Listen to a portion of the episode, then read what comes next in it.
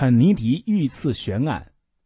约翰·菲茨杰拉德·肯尼迪，美国第三十五任总统，美国著名的肯尼迪家族成员。他是一位深受美国人民拥护与爱戴的美国历史上最年轻的总统。而他的名言：“不要问你们的国家能为你们做些什么，而要问你们能为自己的国家做些什么”，更是为各国人们所传颂。然而，就是这样一位备受期待的总统，却在他当选后的第三年不幸遇刺身亡。那一天是一九六三年十一月二十二日，当时肯尼迪正在美国南部德克萨斯州达拉斯城进行政务视察。十二点三十分，总统车队缓缓地通过达拉斯的德克萨斯州教科书仓库大楼时，楼里突然响起枪声。子弹直射肯尼迪，肯尼迪当即中弹昏迷后身亡，凶手奥斯瓦尔德被捉拿归案。由于事情发生的太突然，国会决定由副总统约翰逊继任总统。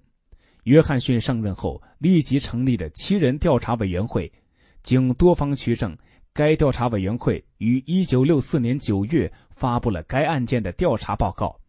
报告指出，刺杀行动是奥斯瓦尔德一人所为。然而，让美国公众疑惑的是，美国并没有对他提起诉讼，也没有对他进行认真的审讯。而奥斯瓦尔德之后也在众目睽睽之下被人枪杀。还有一个更大的疑点：当时美国官方公布的消息是三声枪响，但是法医蒂比托马斯经过审慎研究。在英国法庭科学周刊杂志发表的研究报告指出，经过仔细分析当日的现场录音带，当时射向总统车队的子弹是四发。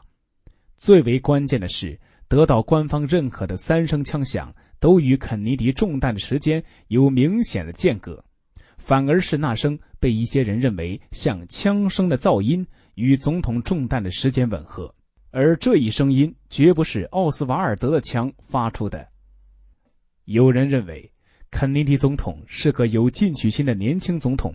他当选后便以改变保守的政治机器为己任，这使他与美国主要经济部门大亨们的矛盾日益激化。另一方面，肯尼迪与中共情报局在古巴军界问题上也有很大分歧。中情局的人们极有可能也想拔去这个眼中钉，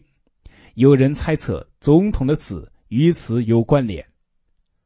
至今，美国很多公众仍然相信奥斯瓦尔德的被抓和被枪杀只不过是官方一个掩人耳目的骗局而已，根本不可能令人信服。但由于当时的一些目击证人都先后神秘的死去。关于肯尼迪遇刺内幕，变成了人们心中永远的谜。